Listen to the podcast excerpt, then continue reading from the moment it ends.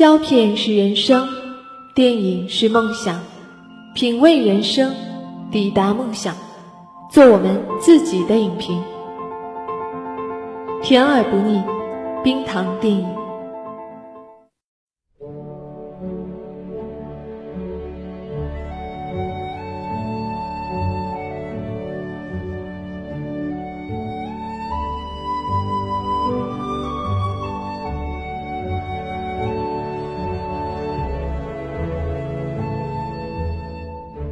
娱乐合格，史诗未满，《霍比特人三：五军之战》。温馨提示：影评微剧透，但不影响观影，因为本片也不算有啥剧情。各位听众朋友，大家好，我是主播帕米尔。十几年前，大神彼得·杰克逊凭借自己超凡的想象力和维塔数码制作团队的特效技术，创造出了一个令人叹为观止的魔幻中土世界。随着《指环王三：王者归来》在全球席卷了十多亿美元的票房，并在2004年奥斯卡颁奖典礼上包揽了包括最佳影片、最佳导演在内的多项大奖，历史化作传奇，传奇成为神话。弗罗多和阿拉贡的故事曲终人散，但影迷们对于魔戒的热情还一直持续着。念念不忘，必有回响。比起华语电影用重映的方式调戏市场。彼得·杰克逊拍摄《指环王前传》来赚钱，相对还是比较厚道的。现如今，《五军之战》已经上映，《霍比特人》系列告一段落。平心而论，对于国内的影迷来说，作为娱乐电影，《霍比特人》三部曲做到的也仅仅是比较厚道而已。为了拍成三部曲，睡前童话《霍比特人》原著被强行注水，史诗大片的形式已经无法承受其内容之轻。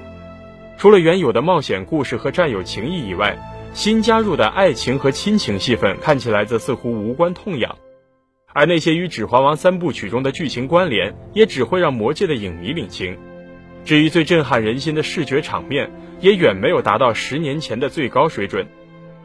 在本作中，巨龙史茂格在片头十几分钟就被一击毙命，台词竟然达到十三句之多，另外还有十一次的喷火和四声的惨叫。好吧。那些因为卷福为巨龙配音而进入影院的朋友们，可以提前退场了。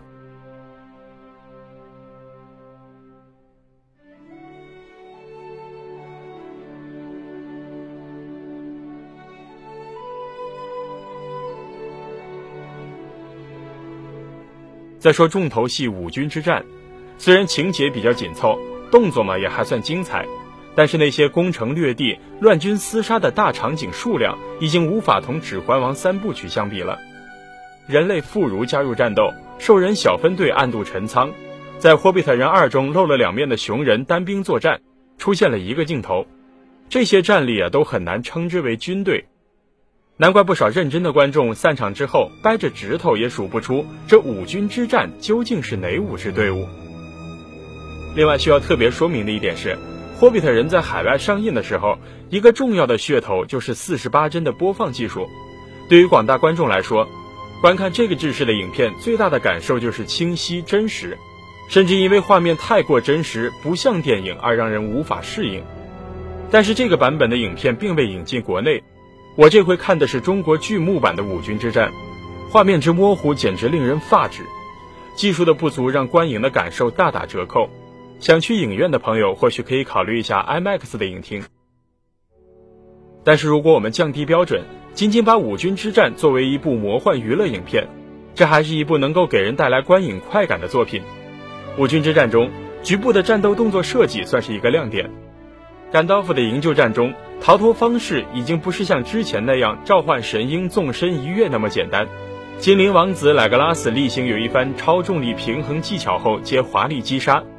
但是几部电影下来，例行表演已经做了这么多次，到了本集中还能有新的招式，想想啊，也确实挺难得。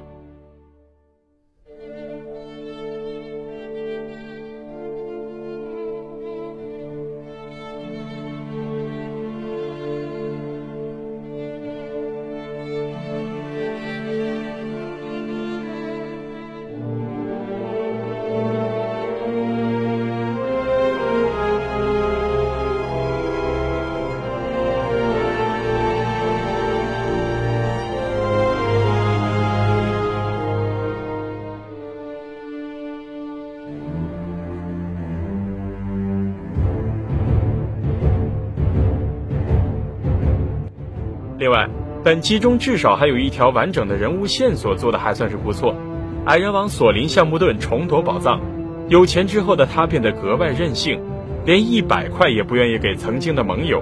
倒行逆施导致离心离德，直到他面临强敌，才终于幡然悔悟，带领手下浴血奋战，重新找回了属于王者的荣光。大战之中必有激情，五军之战中的男性角色和男性角色深情凝视的镜头不胜枚举，战友之间情意绵绵，敌我之间相爱相杀，似乎只要有两个同性角色出现在同一镜头里，就必然会组成一对 CP。知道这一消息，刚才看完卷福配音的巨龙领便当之后就愤而离场的腐女们，估计又要重新买票进场了吧？就像《指环王三：王者归来》的结尾让许多人觉得冗长一样，五军之战既要交代战争之后的故事结局，又要和《指环王》系列衔接，因此在主线剧情完结之后，影片还持续了很长时间。对于一般观众来说，此时啊就可以悄悄的退场了。但是对于《指环王》的粉丝来说，这个结尾恰巧能够和《指环王》第一部的开头无缝衔接，看着童话的结束，史诗的开始，唤起曾经观看《指环王》系列时留在心中的激荡与感动，也算是一种很奇妙的观影感受。本期节目文案白熊，后期霸天虎，欢迎您收听下期节目《饥饿游戏》。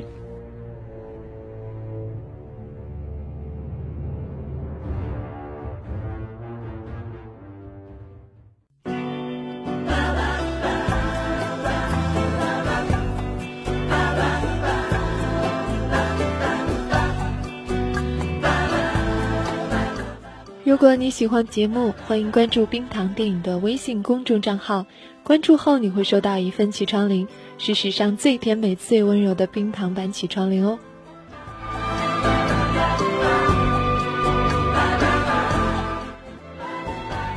也欢迎你添加我们的新浪微博“冰糖电影”，分享更多电影资讯和声音节目。